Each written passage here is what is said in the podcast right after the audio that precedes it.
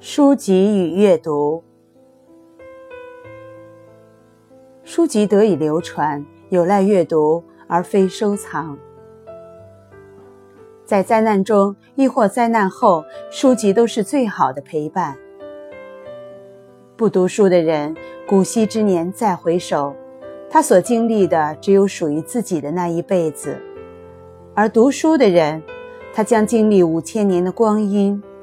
因为阅读是一种反向的永生。书籍的创作初衷并非思考，而是接受读者的研究。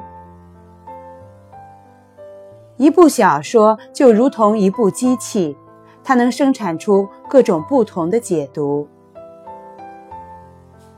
书籍是一种工具，它们一旦被创造出来，便不再有改进的余地。只因为他们已经足够好，就如同锤子、刀子、勺子或剪刀一样。有些书为了大众而写，另一些书创造属于自己的大众。